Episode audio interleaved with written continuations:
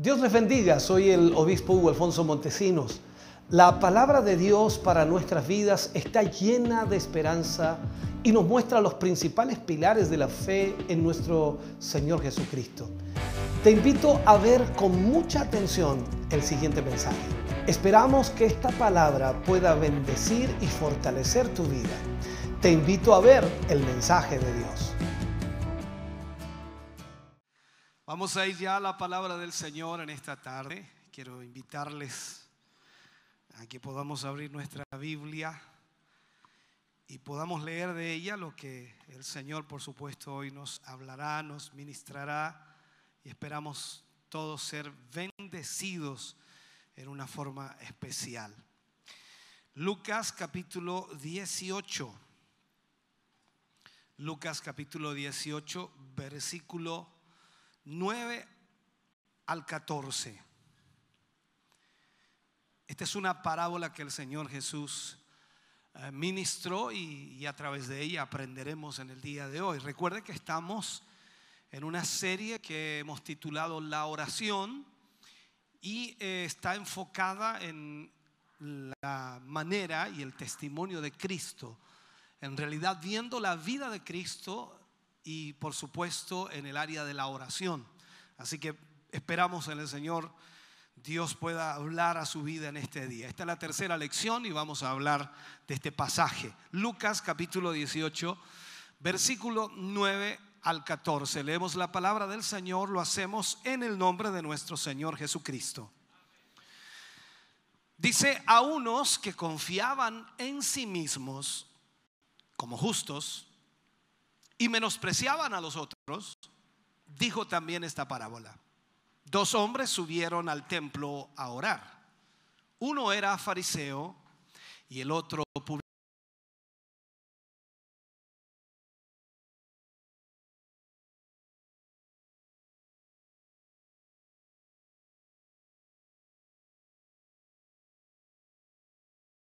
sé propicio a mi pecador. Os digo que éste descendió a su casa justificado antes que el otro, porque cualquiera que se enaltece será humillado, y el que se humilla será enaltecido. Oremos al Señor. Padre, en el nombre de Jesús vamos ante su presencia, rogándole que su Espíritu Santo pueda guiarnos, Señor, en esta temática. No hay duda, Señor, que a través de los temas ya estudiados hemos aprendido y entendemos, Señor, que de verdad no sabemos orar. Que necesitamos aprender, Señor, de su palabra y a través de ella poder ponerla en práctica.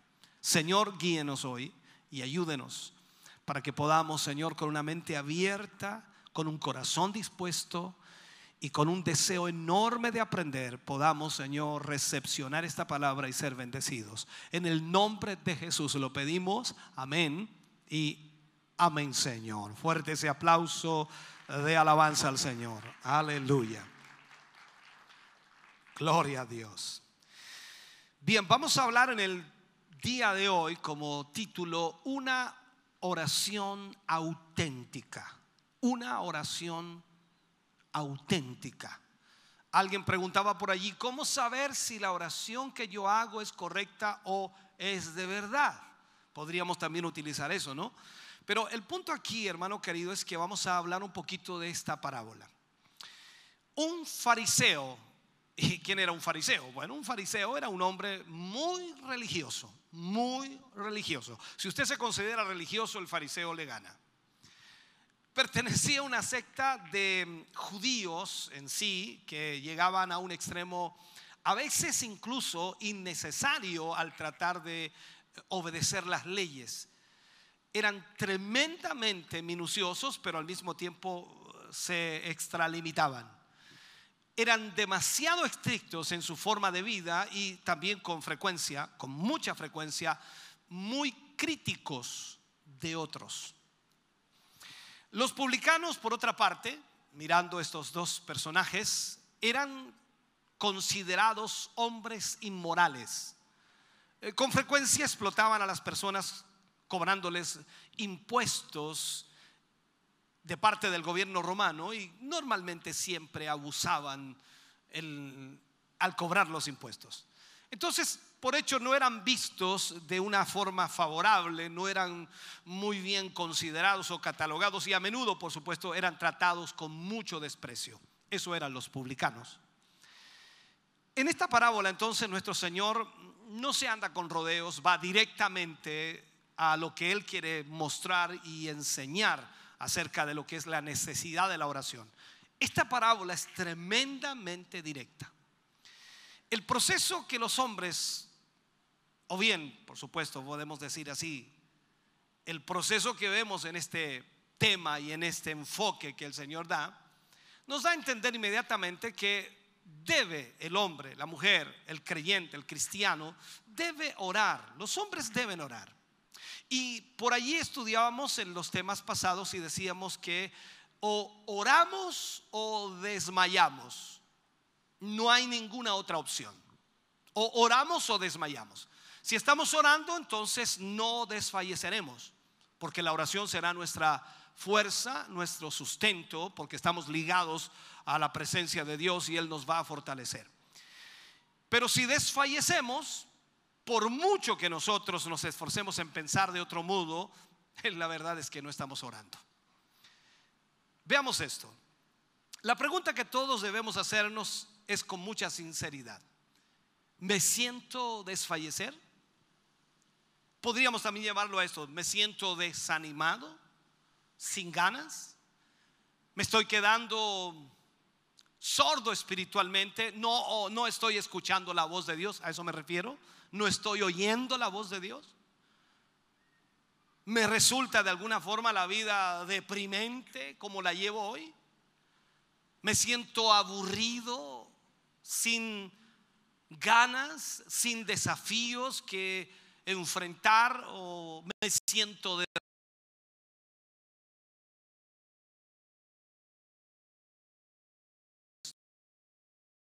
Muchas veces es así. A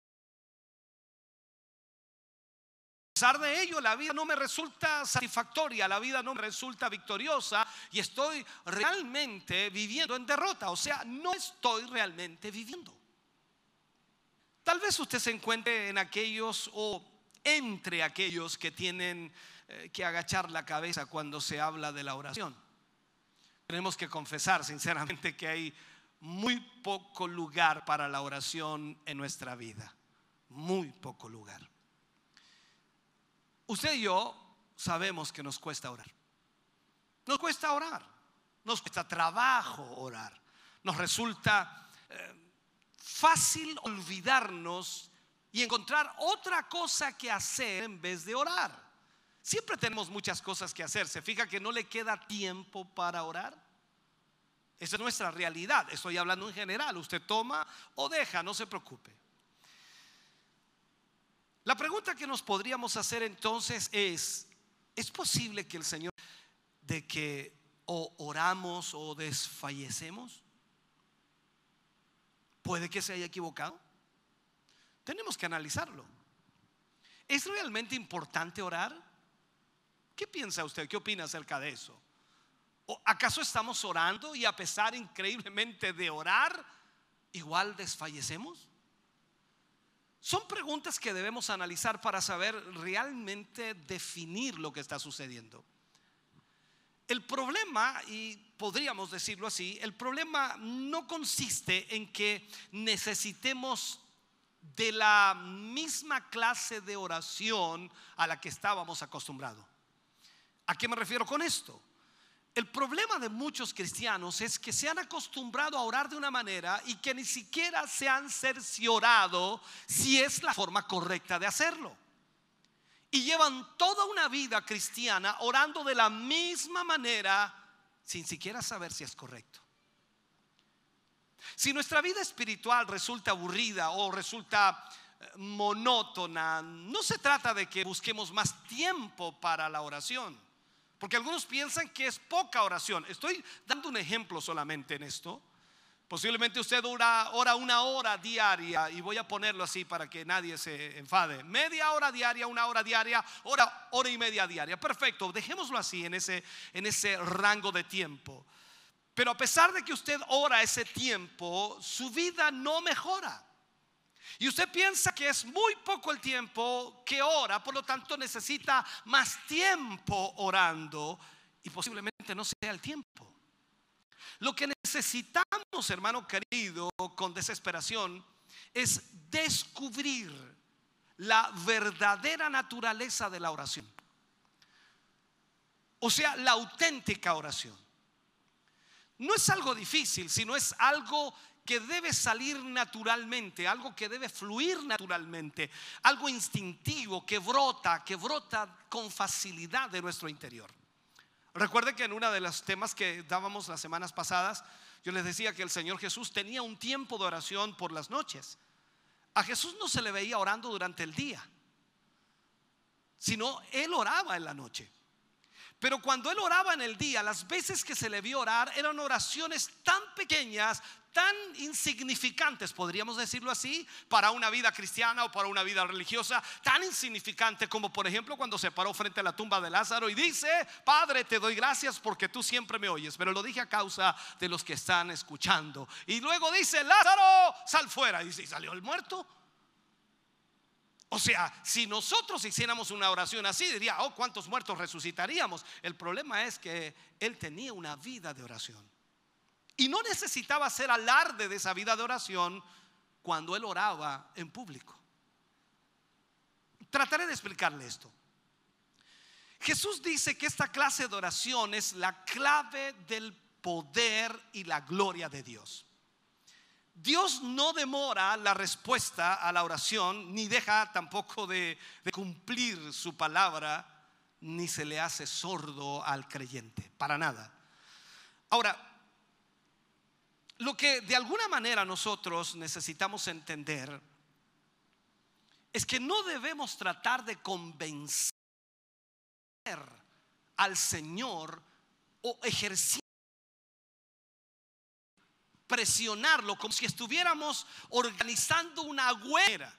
La verdadera oración es totalmente diferente. E, el único canal, hermano querido, que dispone el hombre para llegar al corazón de Dios, escuche bien, para que pueda ayudarnos realmente, para que pueda bendecirnos, es la oración. Cuando miramos entonces esta parábola del fariseo y el publicano, el Señor Jesús nos enseña acerca de la auténtica oración, la naturaleza de una auténtica oración. Podríamos llamar a esa parábola la, la parábola de los dos oradores, de los dos oradores.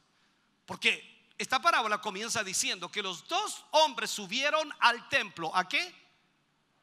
A orar. Lo dice claramente. Ellos subieron al templo a orar. El propósito entonces que nuestro Señor relata es en esta parábola no es explicar lo que es la propia justicia, sino que se sigue con el tema de la oración. Y esta es la enseñanza, por supuesto que el Señor Jesús trata de transmitirnos a nosotros y es la enseñanza principal de esta parábola. No solo que oremos, sino que nuestra oración llegue al Padre. Esta es la oración verdadera, que la oración llegue al Padre. Sigamos en esto. Nuestro Señor está enseñando la verdad, comparándola, por supuesto, y colocándola junto al error. Eso es lo que hace aquí. Muestra el error y muestra la verdad, o muestra la verdad y muestra el error, para que las personas hagan la diferencia y entiendan de una vez por todas cuál es la verdadera oración les hace ser conscientes del error. Y, allí es donde nosotros podemos, por supuesto, ver el contraste, entender, comprender la verdad de lo que Dios quiere que nosotros aprendamos. Entonces, en esta breve parábola, el fariseo era un hombre de oración. Lo vemos inmediatamente. Era un hombre de oración. Nadie puede negar que el fariseo iba al templo a otra cosa. No, él iba a orar. Estamos claros.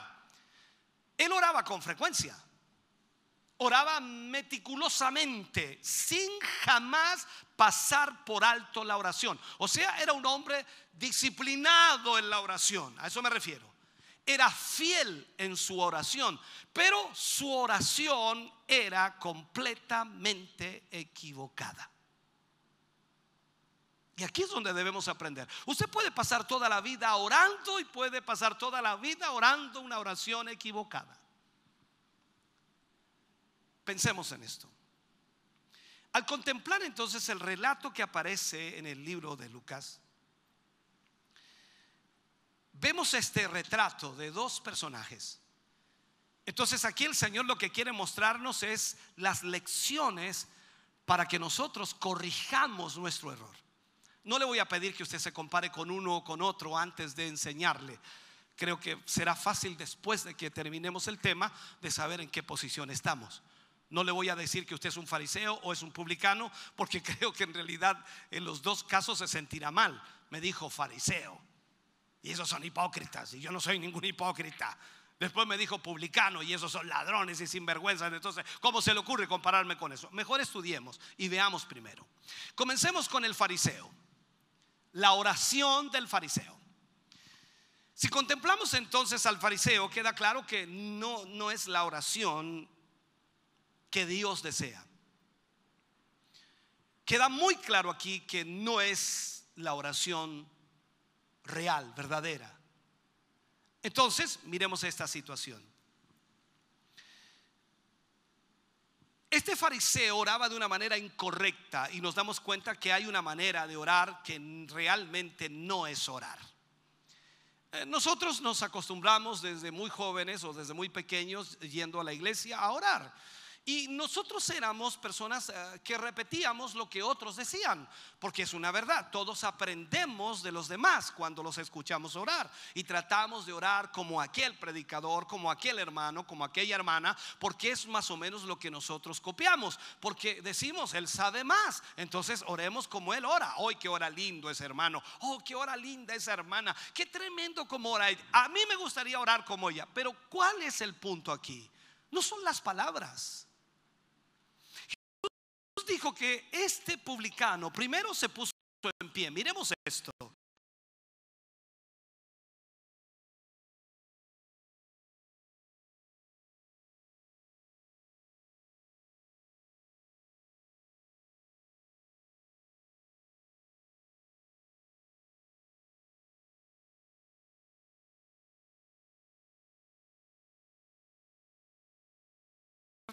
Se puso en pie brazos extendidos hacia arriba, ojos mirando al cielo. Ellos no podían orar de cualquier manera, tenían que orar con buena postura, puesto en pie, brazos alzados, ojos mirando al cielo.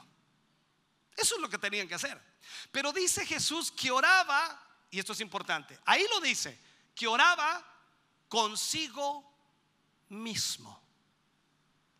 Oraba consigo mismo de esa manera. O sea, no estaba orando consigo mismo, estaba hablando consigo mismo. Suena chistoso lo que voy a decir, pero es una verdad. Le, dije yo a mí mismo que se comportara de esta manera y mí mismo me dijo que yo... no puede ser. O sea, si vamos a orar a Dios, debemos hablar con Dios. No sé si me entiende. Entonces, él no estaba orando a Dios, estaba orando a sí mismo. No había nadie al otro lado del teléfono, por decirlo así. Esto es como cuando usted va hablando por teléfono y de repente se corta la señal y usted sigue hablando y sigue hablando y sigue hablando y sigue hablando. De repente, aló, aló, se cortó. ¿Y en qué rato se quedó? ¿Dónde me quedé? No hace media hora que se cortó. Este es un problema que muchos cristianos tienen. En otras palabras, esa oración era una completa pérdida de tiempo. O sea, todo lo que estaba haciendo el fariseo al orar consigo mismo era una pérdida de tiempo porque Dios no lo oía, Dios no lo escuchaba. Tal vez estaba haciendo lo que algunos escritores modernos nos animan a hacer, ¿no? Diciendo que esa es la, la, verdadera naturaleza de la oración. Ellos enfocan, algunos escritores de este tiempo, es decir, eh, eh, comunicarse con el hombre interior. No hay duda, no hay duda de que no estaba llegando más arriba que eso. Se estaba comunicando consigo mismo, pero no estaba comunicándose con Dios. La oración es para comunicarse con Dios. Entonces, esto no estaba relacionado con Dios. Y ese es un punto en el cual nuestro Señor Jesucristo deja perfectamente claro. Este hombre se estaba comunicando consigo mismo. Pero veamos esto. ¿Qué es esta enseñanza negativa acerca de la oración? ¿Cómo, cómo podemos nosotros definirla? Para empezar, cuando miramos un poquito y profundizamos, está claro que no estamos orando cuando nos acercamos a Dios impresionados por nuestras propias virtudes. O sea, cuando usted se acerca a Dios, me refiero a orar y le dice, Señor, yo te doy gracias por cómo yo soy, por cómo me comporto, Señor, por cómo yo actúo. Te doy gracias por ser tu hijo y no hay otro como este hijo tuyo. Me sigue más o menos lo que estoy diciendo, ¿no? Este fariseo estaba orando así. Este hombre se puso de pie y oró y decía en el libro de Lucas 18, 11, mire lo que decía, el fariseo puesto en pie oraba consigo mismo de esta manera. Dios decía, te doy gracias porque no soy como los otros hombres. Sígame, por favor. ¿Y qué dice después? Sigue diciendo, ladrones, injustos, adúlteros, ni aún como este publicano. Ahora, no cabe duda de que se sentía positivamente impresionado por lo que consideraba que era su derecho para atraer la atención de Dios. O sea, él pone su eh, currículum frente a Dios diciéndole, Señor, tú tienes que escucharme porque mira quién te está hablando. Wow. Entonces, de esta manera él quería atrapar la atención de Dios, sintiendo que había que había que prácticamente agradecerle a él por estar orando a Dios. O que sencillamente había que agradecerle también a Dios de alguna manera por haber creado a tan semejante y a tan extraordinario hombre. Y si nadie estaba dispuesto a hacerlo, si nadie estaba dispuesto a agradecer a Dios por tal semejante hombre, entonces él mismo se encargaría de hacerlo. O sea, se estaba, en nuestro lenguaje, se estaba tirando flores solo. Ahora usted trata de hacer memoria y dice, oh, mi oración ay mi oración, ay Señor, ay, ay, ay.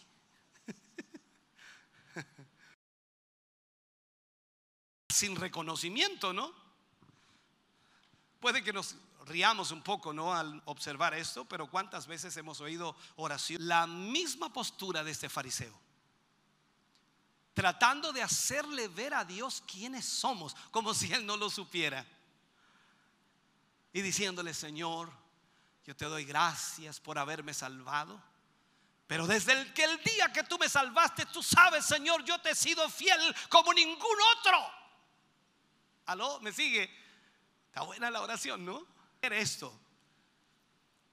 Durante una serie de años, una cantidad de años como llevo como pastor y he escuchado a muchos cristianos orar, incluyéndome a mí mismo, en una distracción personal. En los primeros años yo recuerdo grababa mis oraciones para luego escucharme y algunas mejor ni escucharlas. Yo digo, esta no la escuchó el Señor. No, no, no, no. Entonces ahí vemos que la situación es compleja.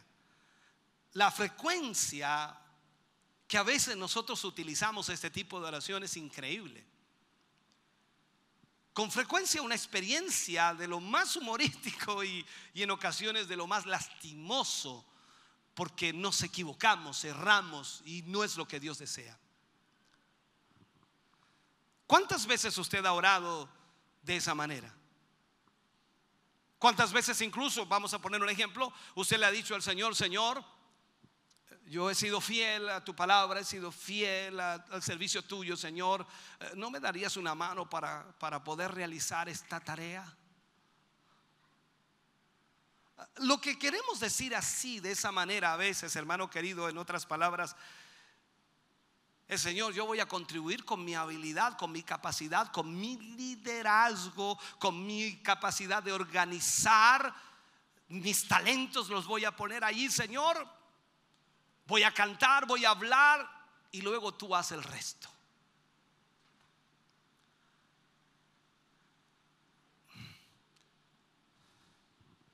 Es como decirle al Señor, Señor, ¿por qué no haces la magia necesaria?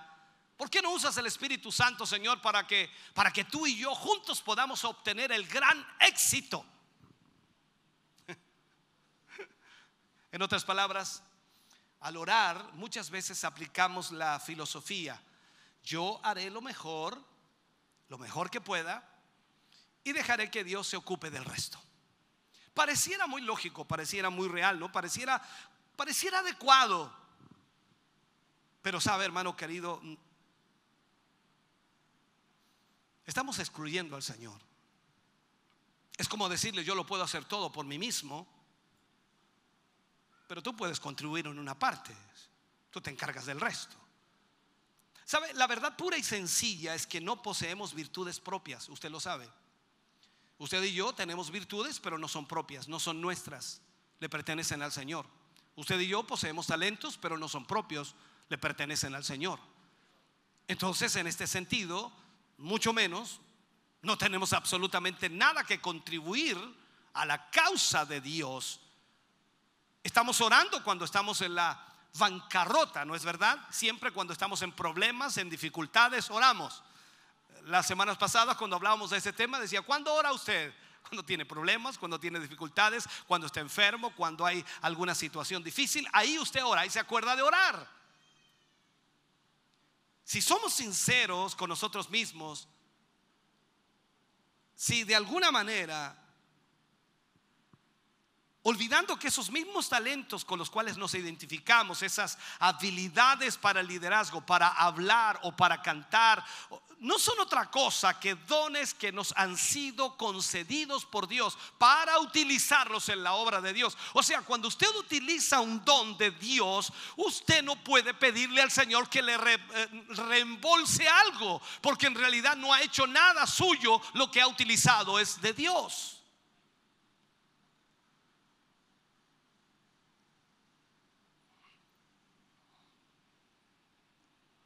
No resulta extraña en realidad la facilidad con que nos identificamos con nuestras virtudes y negamos constantemente la menor identificación con nuestras faltas o con nuestras fallas. ¿Se ha fijado usted que siempre culpamos a todo el mundo de nuestros fracasos? Pero cuando se trata del éxito, entonces nos merecemos todo el mérito.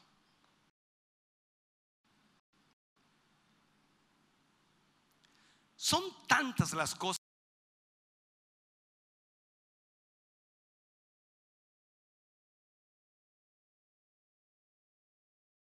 Sencillamente que no hemos caído en ese estado es porque nunca hemos estado expuestos a ese tipo de presiones. Tú y yo debemos dar gracias siempre a Dios, que Él nos ha guardado, que Él nos ha protegido que su amor y misericordia han sido favorables a nuestras vidas. Por lo tanto, nunca debes mirar por sobre el hombro a nadie. No importa quién sea, no importa cómo esté, no importa la condición que esté. Porque tú y yo estamos solo por la gracia de Dios de pie hoy y podemos decir que gracias a Él estamos donde estamos y la misericordia de Dios ha sido tan grande que Él no ha permitido que seamos tentados más allá de lo que podemos soportar. Yo estoy seguro que nosotros hubiésemos caído también en lo que ese hombre o esa mujer está y que nosotros muchas veces miramos como mal. De haber estado en ese lugar, nosotros también estaríamos en la misma condición o quizás peor. De hecho, hermano querido, nos olvidamos de algunas cosas que están presentes en nuestra vida, como pueden ser eh, incluso nuestras sutiles manipulaciones o nuestros, eh, no sé cómo llamarle, deliberados engaños que tenemos, nuestras falsas eh, simpatías y nuestros dudosos arreglos en los negocios. Muchas veces tenemos cosas extrañas en nuestra vida, pero las pasamos como nada, como si eso estuviera bien, como si no fuera malo, eso no es pecado, no, no es maldad, y comenzamos a arreglar y ajustar todo aquello. Y es increíble que con cuánto cuidado nosotros recordamos nuestros valores, nuestras virtudes, nuestras buenas cualidades. Y a veces se las eh, decimos al Señor en la oración. Eh, por eso cuando tú le pasas el micrófono a alguien para que ore en, el culto, en la reunión, eh, vas a escuchar cosas impresionantes.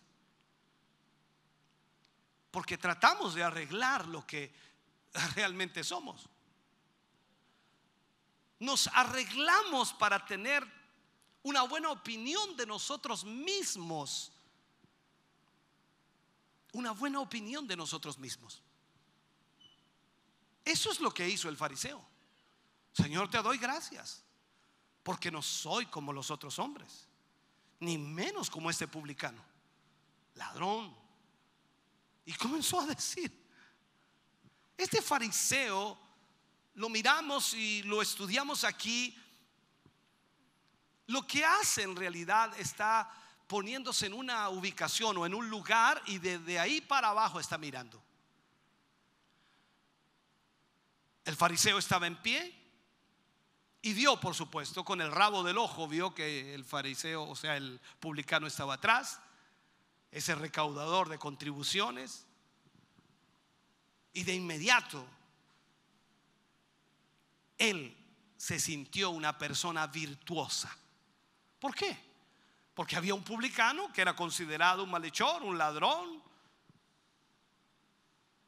Y él dijo, aquí estoy bien habemos dos en el templo y de los dos yo soy el mejor. ¿No te ha pasado eso?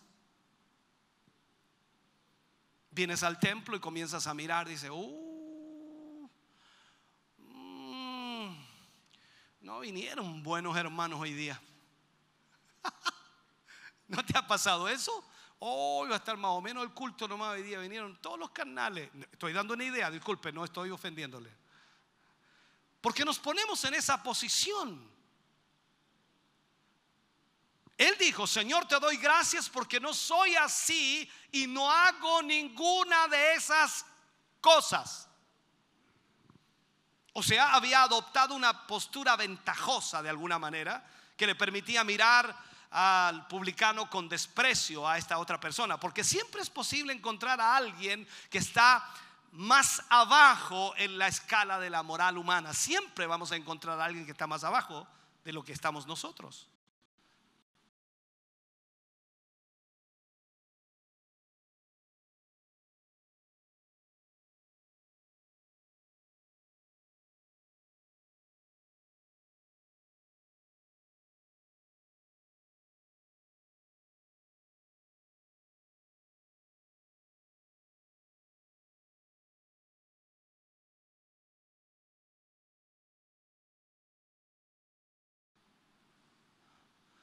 Y a veces incluso hallamos un gran consuelo en esas personas en nuestro corazón. Porque cuando encontramos personas que están peores espiritualmente que nosotros, nosotros nos sentimos un ángel. Ah. Eso nos causa de alguna manera esa, como dije, ese consuelo en nuestro corazón. Y, y quizás por eso sea, hermano querido, que nos encanta averiguar la reputación de las otras personas y de alguna manera nosotros tratamos de ver, de averiguar qué está pasando y nos metemos en los deliciosos chismes sobre una vida deteriorada. ¿Te acuerdas de fulano? Sí, sí, no, está mal. Pero si era tan espiritual, no, era, era pura espuma. No, es un carnal como cualquiera. No, olvídate, no era pura espuma. Ay, Dios mío, dice el hermano. Uno ve caras, pero no corazones. Y empezamos. Y, a pesar de que decimos eso que pareciera muy honesto, en realidad nos causa a nosotros consuelo. No estamos tan mal. Eso hace que nos sintamos superiores a las otras personas. Nos deleita el criticar a otros porque nos hace sentirnos más virtuosos. Y esta es la terrible situación que nos presenta Jesús describiendo a este fariseo. Dice que cuando oramos, adoptando por supuesto esa postura, cuando nos acercamos a Dios desde ese nivel, cosa que hacemos con mucha frecuencia, estamos orando con nosotros mismos. Con nosotros mismos. no existe una oración auténtica y nuestras piadosas palabras, nuestras frases perfectamente pronunciadas, mm, mm, no tienen el más mínimo valor delante de Dios por la postura que hemos tomado. El fariseo dijo que ayunaba dos veces por semana. Usted lo ha leído, ¿no? Lo cual era el doble de lo que requería la ley. Mira que eran, eran complejos estos. Era el doble. La ley exigía que ayunaran una vez por semana. Él ayunaba dos. Además daba diezmo de todo lo que tenía, que también era más de lo que exigía la ley. Pero el fariseo esperaba que Dios actuara porque estaba seguro que no podía negarse a hacerlo en vista de sus antecedentes y en vista del servicio fiel que le estaba mencionando él. O sea, Dios estaba obligado a responderle porque él decía que no era como el publicano, no era un ladrón, no era como los demás hombres. Él ayunaba dos veces por semana, diezmaba de todo lo que tenía. Entonces Dios tenía la obligación de responderle. Dígame, ¿acaso nosotros no oramos continuamente como, como si Dios nos debiese algo? ¿Como si Dios está en deuda con nosotros? A, ver, a ver, a ver, Señor, tú me prometiste. Yo fui al culto y, esa hermana o ese hermano me habló y tú me dijiste que me ibas a dar esto y todavía no pasa nada. ¿Qué pasa, Señor? ¿Para qué prometes si después no vas a cumplir? Dígame que ojalá no hubiera escuchado ese tipo de oraciones, pero he escuchado unas oraciones, hermano. Podría contarle muchas anécdotas, pero no tenemos el tiempo. ¿Sabe? Haga, algo importante. No creo que sea lo correcto, pero yo creo que a veces también es importante escucharse uno mismo, ¿no? No por lo que dice, sino que grabarse. Grabe su oración. Y luego escúchese se va a avergonzar solo.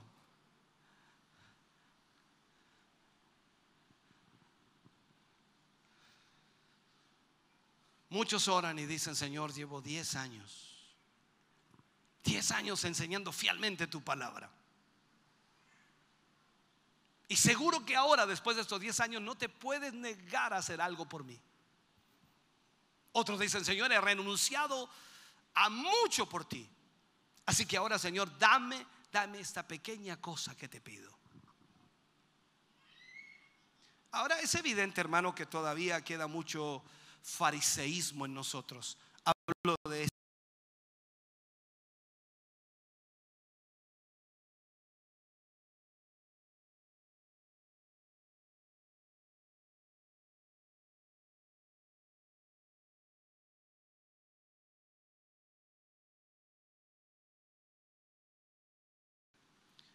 Alguien dirá, ¿acaso no,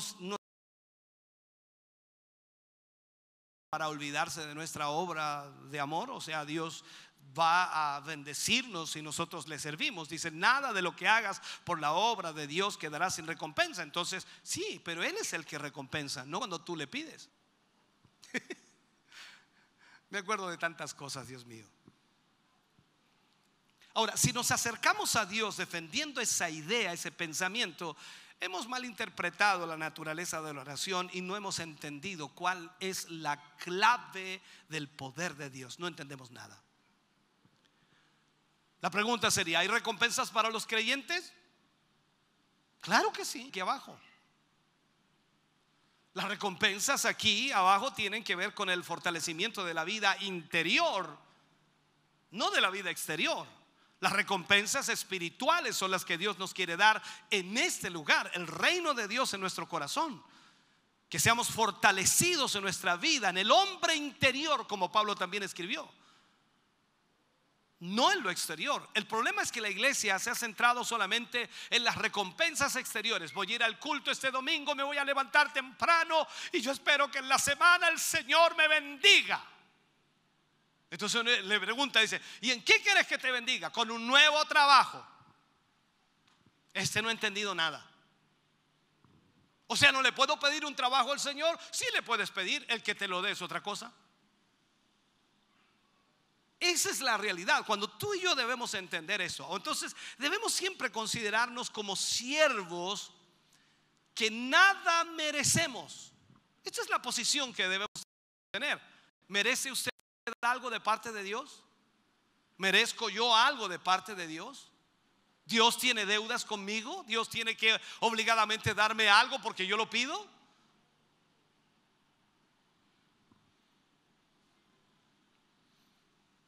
Recuerda que dice la palabra del Señor, si todo lo hubieras hecho, siervo inútil eres. O sea, es nuestra obligación hacer lo que hacemos. Esforzarnos, buscar del Señor, orar, buscar la comunión con Él, porque eso es lo que nos mantiene vivo. Si nos soltamos de Dios, todo se estropea, todo se viene abajo, todo se derrumba. No tenemos nada que exigirle a Dios por nuestro fiel servicio, nada. Porque solamente lo que teníamos que hacer. Recuerde, el Señor nos salvó. ¿Cuánto dicen amén a eso? ¿Cuánto hubieras pagado por la salvación? No tienes cómo pagarla.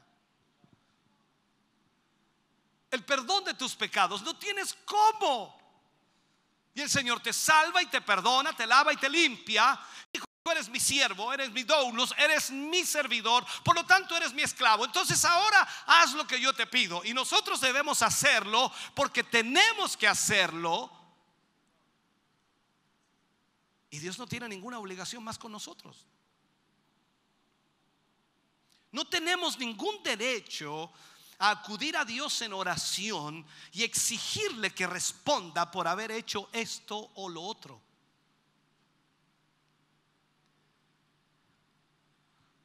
No podemos. Jesús dice que cuando un hombre acude y le presenta una lista de sus logros a Dios, no está realmente orando.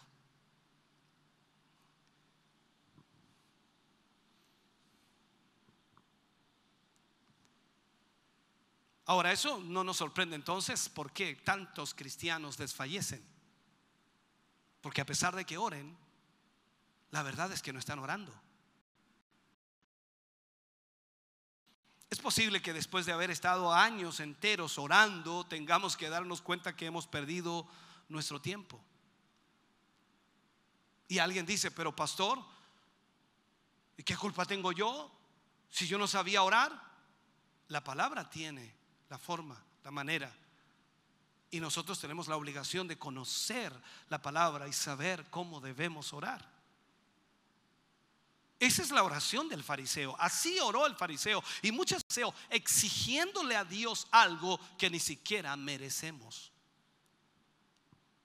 Veamos la otra oración. Veamos al publicano.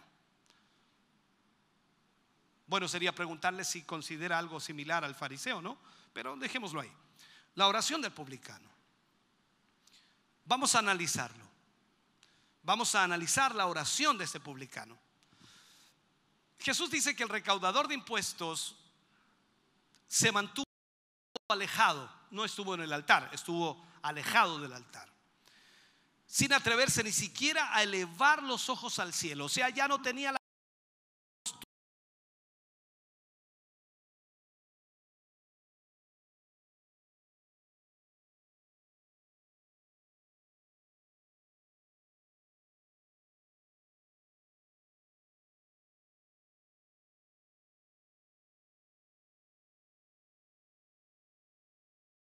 postura. A veces sabe usted que pasan a ser insignificantes, ¿cómo decirlo? Insignificantes las cosas externas que rodean a la oración. Muchos hoy están más enfocados en la postura que tomamos para que eh, de alguna manera Dios nos oiga, pero en realidad la oración es la que Dios escucha. Entonces es más importante la oración que la postura misma en la oración. No digo que no podamos hacerlo, debemos hacerlo en lo posible, pero hay momentos en los cuales nosotros no vamos a poder hacerlo. Y muchos hoy día pelean enseñando que la manera correcta de orar del hombre es de rodillas, otros dicen que es de pie, otros dicen que es con los brazos extendidos, otros es mirando los ojos al cielo, en fin, de una u otra manera ellos eh, tienen que tener una postura. Otros dicen que hay que orar con los ojos muy cerrados, y la cabeza inclinada en contrición. Pero, ¿cuántas veces has estado en una posición que pareciera no es la correcta? Y justo allí hiciste una oración y Dios te escuchó de arriba. Hay ejemplos en la Biblia, muchos ejemplos. Mirando a un rey, no recuerdo cómo se llamaba, Ezequías se llamaba, y que Dios le vino a decir, arregla tu casa porque de cierto morirás. Y él estaba en cama. Y dice que se dio vuelta para el rincón, ya sea para ese lado para el otro, pero para qué lado fue. No, no se preocupe. Se dio vuelta al rincón y oró y habló con Dios. Isaías iba camino ya, se había ido, había entregado el mensaje y Dios le dice, vuélvete. Y dile a mi siervo que le añado 15 años más de vida. Por esa oración y lo hizo acostado. O sea, tú puedes ir a la, a la palabra de Dios y vas a encontrar de mil maneras cómo se puede orar. Ahora, todo depende de las circunstancias y las situaciones que tú te encuentres. ¿Me estás oyendo? Y quizás hiciste una oración en una oportunidad en la posición más incorrecta posible. Ibas arriba de un amigo agarrado de ese fierro ahí. Y el amigo para todos lados dice, Señor, te alabo, Dios mío, te bendigo. Y calladito ahí, ahí oraste. Increíblemente Dios te oyó en esa oración y te escuchó. Ya habías orado en la iglesia un montón de veces y no te había escuchado. Estabas cocinando y Dios te oyó. Estabas caminando, imagínate, y Dios te escuchó. ¿Qué hablar de Jonás cuando estaba en el vientre del pez? Seguramente Jonás se, arrodilló en el pez, entre medio de todas esas algas y todos esos jugos gástricos en la ballena, dando vuelta para allá y para acá. Porque algunos piensan que, que, Jonás, como los dibujos animados, llegó al vientre del pez y había un parte de un barco, un colchón por ahí, una cosa por acá. No, no, no, no. En medio del estómago de la ballena daba vueltas para todos lados y ahí clamó el Señor y de ahí el Señor lo escuchó. Ese hombre, hermano querido, el publicano, llegó al templo y se quedó en pie con los ojos inclinados a tierra, mirando a tierra sin asumir una postura de oración. No estando ni siquiera en el lugar indicado, porque se quedó atrás. O sea, lo único que se sentía capaz de hacer era golpearse el pecho y decir, ¿qué decía? Dios, sé propicio a mí que soy pecador.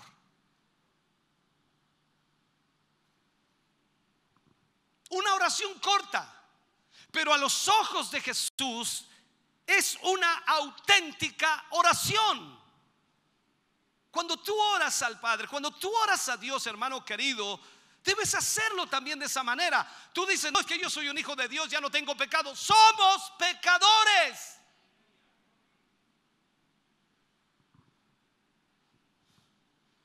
En la figura de este publicano aprendemos una segunda cosa acerca de la verdadera oración, importantísima. Y este es siempre un reconocimiento de la divina suficiencia de Dios. Este hombre dijo, Señor, sé propicio a mí y esa es la verdadera oración. Nuestra ayuda debe proceder de Dios. Y este hombre no buscó su ayuda en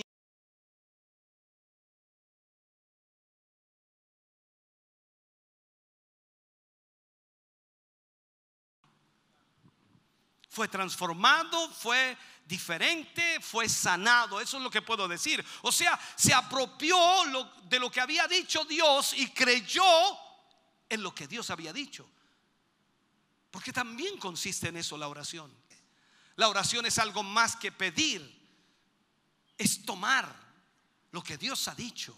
La oración es más que suplicar, es creer. La oración es más que las palabras pronunciadas, es la actitud que mantenemos al orar. ¿Cuántas veces usted en el día tiene, tiene una necesidad? Muchas veces en el día hay una necesidad, cualquier tipo de necesidad. Y sabe, hermano querido, ¿y cuántas veces al día quizás carece de algo? Eh, hermano, ese es el número de veces que debe orar. Cada vez que usted sienta una necesidad en su vida, cada vez que usted sienta desfallecer, cada vez que se sienta débil, cada vez que sienta turbación, cada vez que sienta miedo, cada vez que sienta temores, cada vez que enfrente alguna dificultad, debe orar. Porque ese es el momento en que Dios le está permitiendo, abriendo la puerta del cielo para decirle, aquí estoy hijo, dime, dime, dime que te estoy oyendo.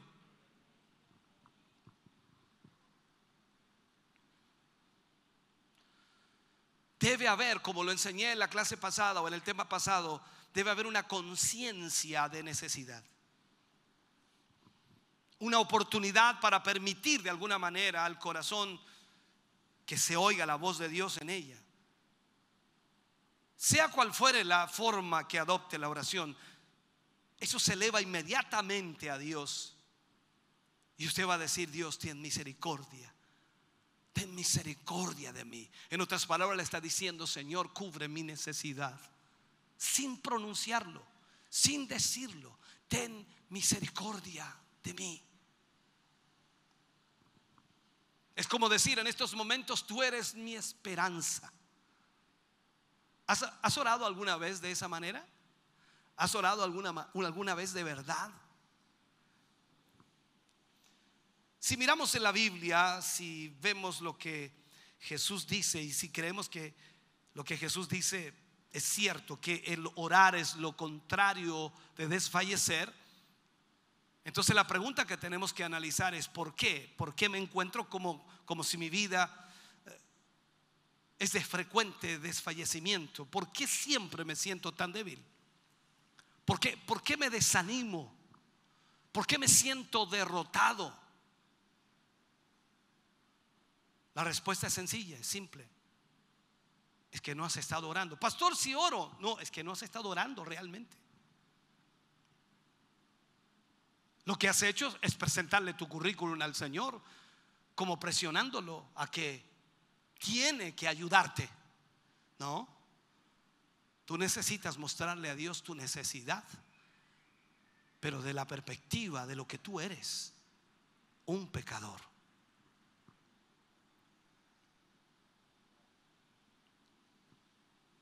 ¿Se ha dedicado usted alguna vez a una vida de oración en la que de alguna forma, a ver si lo puedo plantear, cada momento esté usted contando con que Dios va a suplir su necesidad? ¿Sabe? Jesús nos deja precisamente en este punto. Eh, tal, vez, podamos decir eh, por primera vez, no sé cómo llamarle, Señor, ten misericordia de mí, que soy pecador. Y podamos decirle al Señor de esa manera. Incluso después de años de haber vivido la vida cristiana, podemos comenzar de nuevo y podemos decir, Señor, ten misericordia de mí.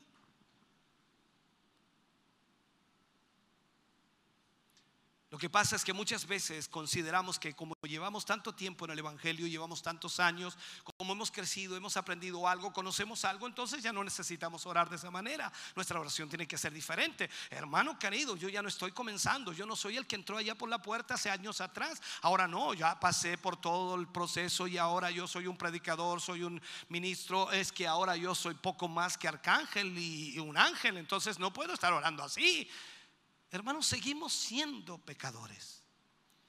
Si Jesús mismo se consideró pecador por estar sobre esta tierra, ¿cuánto más?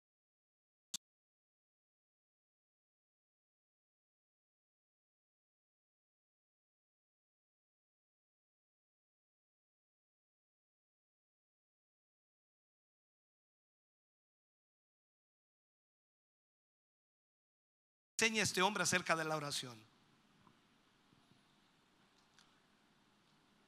Aquí es evidente que la verdadera oración, la auténtica, sea tomar conciencia de que tenemos una necesidad frente al que nos hallamos impotentes, sin capacidad de solucionar o sin capacidad de arreglar. Este hombre, este hombre es bajo posible de un pecador. Entonces Dios lo escuchó. Y él le dijo, sé propicio a mí que soy pecador. Un pecador de la clase más baja, de la peor calaña, como alguien diría, ay, estaba convencido de que sin Dios no había nada que él pudiera hacer, no había nadie que lo pudiera ayudar, en su situación. Él dijo, soy un pecador. Señor, soy un pecador. Eso es todo cuanto puedo decir. No hay nada más que pueda añadir. ¿Qué más puedo decir si soy un pecador?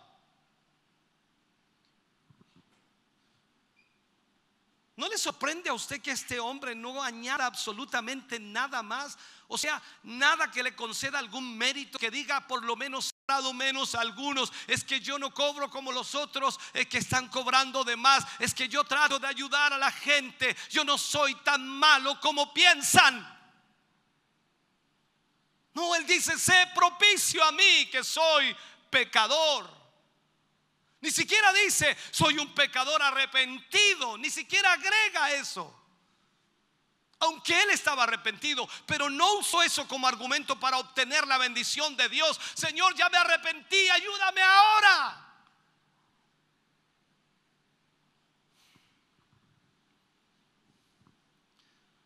Sé propicio a mí, que soy un pecador.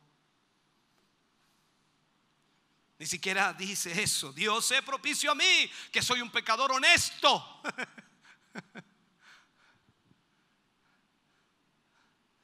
Aquí me tienes, Señor. Dispuesto a contártelo todo. No, no dice eso.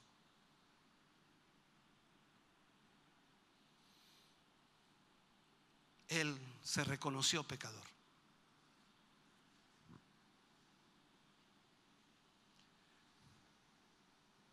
Ni siquiera, y esto es más grande todavía, ni siquiera le dijo, Señor, sé propicio a mí, que soy un pecador que ora.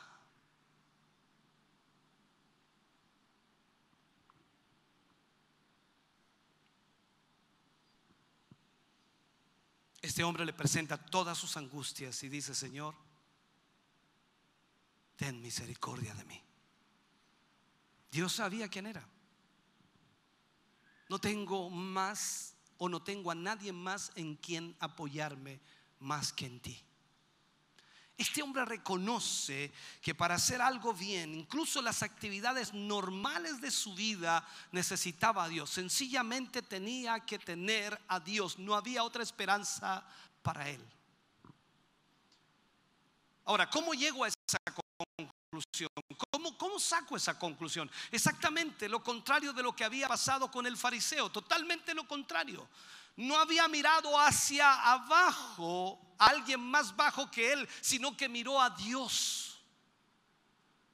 ¿Qué es lo que hacemos nosotros? Miramos hacia abajo, miramos hacia abajo y cuando estamos orando, en nuestra mente inmediatamente comienzan a aparecer personas que están mal, Señor, yo no soy tan malo. Yo como pastor voy a poner este ejemplo, estoy orando al Señor y digo, Señor, yo quiero hacer, hacer tu obra, yo quiero servirte, yo quiero, Señor, predicar tu evangelio, llevar tu palabra. Inmediatamente, Señor, yo no quiero ser como ese pastor que se desvió, yo no quiero ser como ese pastor que pecó, yo no quiero ser como ese pastor que defraudó, yo no quiero ser como ese pastor siempre mirando hacia abajo, cuando lo que tenemos que hacer es mirar hacia arriba para ver nuestra condición, porque cuando tú miras al cielo, ves a un Dios santo y poderoso, y cuando te miras a ti mismo, te das cuenta que no eres nada y que necesitas a ese Dios que es santo y que es poderoso.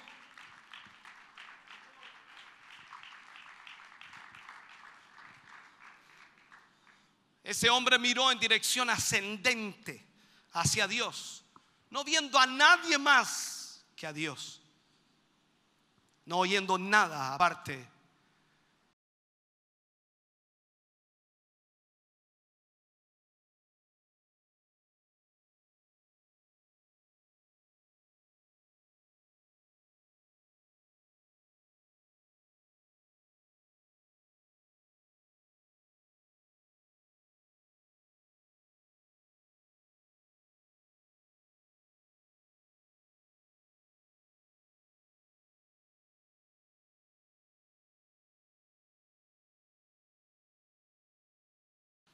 En Mateo capítulo 22, versículo 37, Jesús le dijo, amarás al Señor tu Dios con todo tu corazón y con toda tu alma y con toda tu mente. Eso es lo que Dios nos pide. Ese mensaje, concluir. Sabes, hoy, hoy no existe respuesta a los ternos, excepto el ponerse totalmente en las manos de Dios y decir, soy pecador. Soy pecador. Sabes, la oración que mira a Dios no te lleva a rechazar a los demás, sino a extender la gracia que tú mismo recibiste. Lo que por gracia habéis recibido, dadlo también de gracia. ¿Qué recibiste de parte de Dios? La gracia. No merecías salvación. Tú y yo no merecíamos ser salvos, pero Dios tuvo misericordia y la gracia de Dios nos alcanzó. Ahora es lo mismo que debemos dar, aunque sea el pecador más grande. Entrega la gracia de Dios. Dios te ama.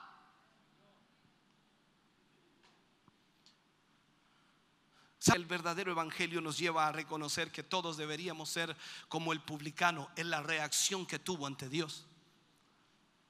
Pero lo que más fácil nos sale es ser como el fariseo.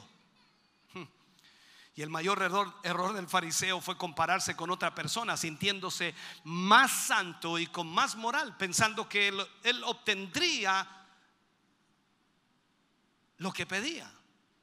Él pensaba que abstenerse de ciertas cosas era lo que le hacía justo delante de Dios. Y ese es nuestro problema. Pensamos que el abstenernos de ciertas cosas nos hace más santos que otros. Pero aún en esa manera de expresarse, escúchame bien, podemos notar un tono de orgullo, de vanagloria, soberbia, altivez, desprecio hacia su prójimo Pecados que abundan en el corazón del ser humano hoy. Y en esta enseñanza el Señor Jesús está tratando con la, con la experiencia de sentirse orgulloso por la justicia personal. Tú no eres justo, yo no soy justo. El único justo es Él. Y gracias a Él hoy estamos justificados ante el Padre. Pero eso no nos hace santos como el pensamiento generalizado. Seguimos estando sobre esta tierra y mientras estemos sobre ella el pecado nos asedia y podemos fallar, podemos pecar. Por eso la palabra dice, hijitos míos, si alguno hubiere pecado, abogado tenéis para con el Padre Jesucristo el Santo.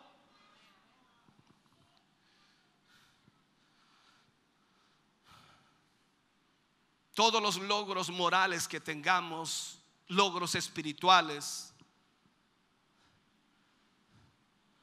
y todo lo que podamos cumplir de la ley de Dios no puede crear en nosotros orgullo. Pero la, conducta de este tipo de personas refleja que esta confianza está depositada en la gracia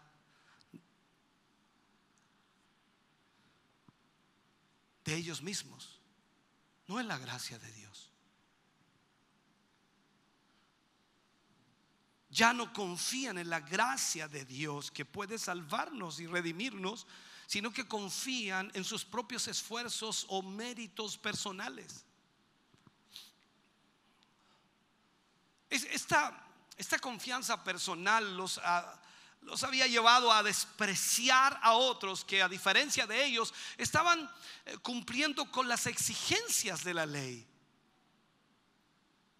Tal vez ellos estaban contentos que hubiera este tipo de personas eh, para que así de alguna manera ellos pudieran sentirse mejor que ellos o la gente pudiera reconocerlas como gente intachable. Por eso se paraban allí los fariseos en las calles y hacían sus largas oraciones, se vestían con filacterías y trataban de aparentar una religiosidad o una espiritualidad que realmente no tenían. Odiaban a las personas, ni hablar como odiaban a los pecadores.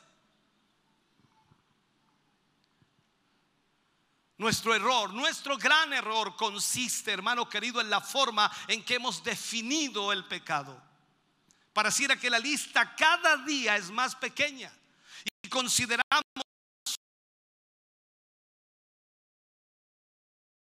asesinatos y mm, vamos a agregar narcotraficantes. Parecía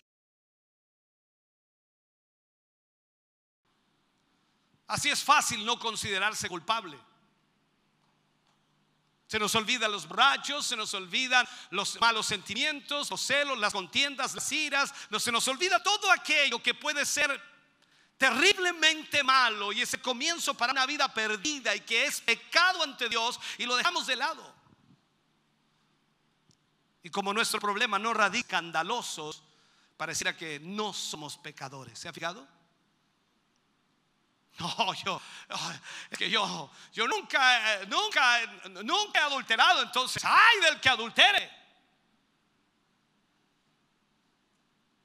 Pero ¿qué dice la Biblia? Si miras a una mujer y la codicias en tu corazón, ya adulteraste con ella.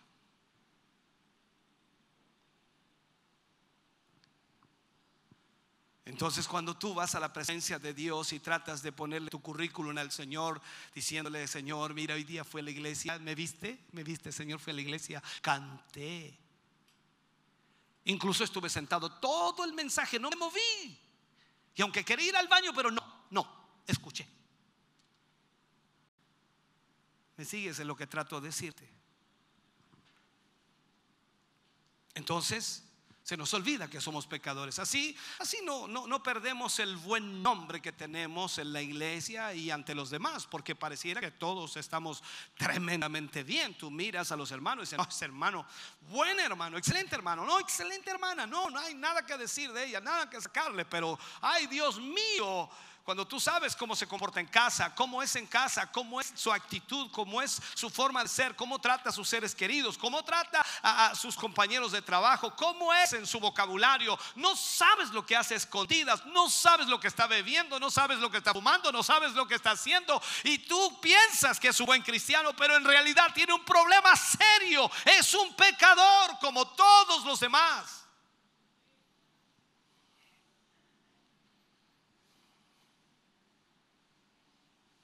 Sabes, la verdadera oración no, no, no enseña a humillarnos con la intención de que Dios nos enaltezca. Porque pareciera que nosotros tomamos esa frase, dice, el que se humilla será enaltecido. Entonces nos tiramos al piso, nos tiramos al suelo, Señor, yo me humillé, me humillé. Ahora, Señor, enaltéceme. No, no, no, no es así. No es así. Esto no es sentir algún mérito por lo que hemos hecho.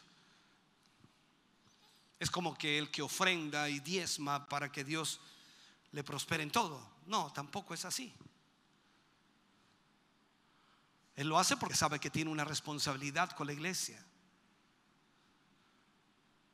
No lo hace porque tiene la intención de recibir algún beneficio. Todo tiene que ver con el propósito por lo que hacemos las cosas.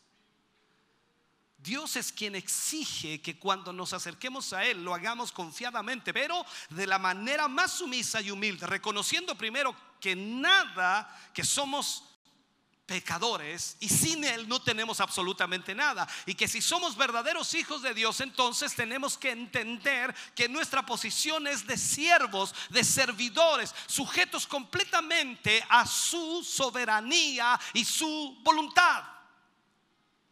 Dios quiere que entendamos que cuando vamos a Él, debemos ir con un corazón contrito y humillado. De ahí viene la primera bienaventuranza, corazón contrito y humillado, no cuerpo, no rodillas, no cabeza, no ojos, no mirando al piso, corazón contrito y humillado. Y para que un corazón se humille ante Dios, reconoce que es pecador.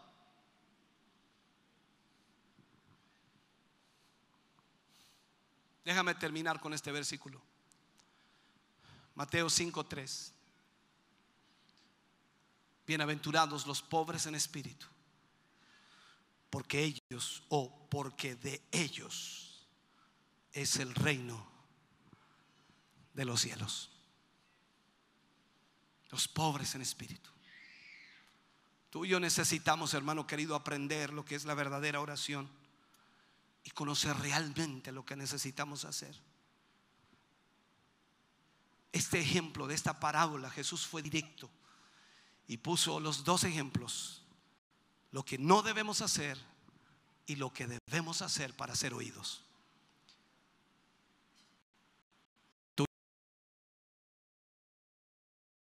esa faceta, en esa área,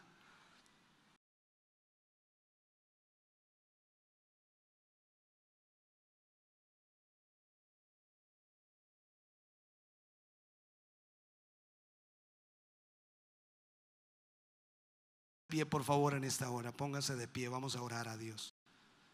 Aleluya. Bendito sea el nombre del Señor. Te damos gracias a ti, Señor. Te agradecemos por esta palabra y esta enseñanza que tú nos das en esta mañana o en esta tarde. Te damos gracias, Señor, por cada hermano y hermana que ha podido llegar hasta aquí. Cada uno de nosotros, Señor, hemos aprendido en esta hora lo que es la genuina oración. Cuánto tiempo perdido, cuánto tiempo, Señor, que hemos fallado y no hemos hecho lo correcto. Yo te pido, te ruego en esta hora, Señor, ayúdanos. Nuestro pecado está siempre delante de ti. No hay nada, Señor, que podamos esconder, no hay nada que podamos ocultar.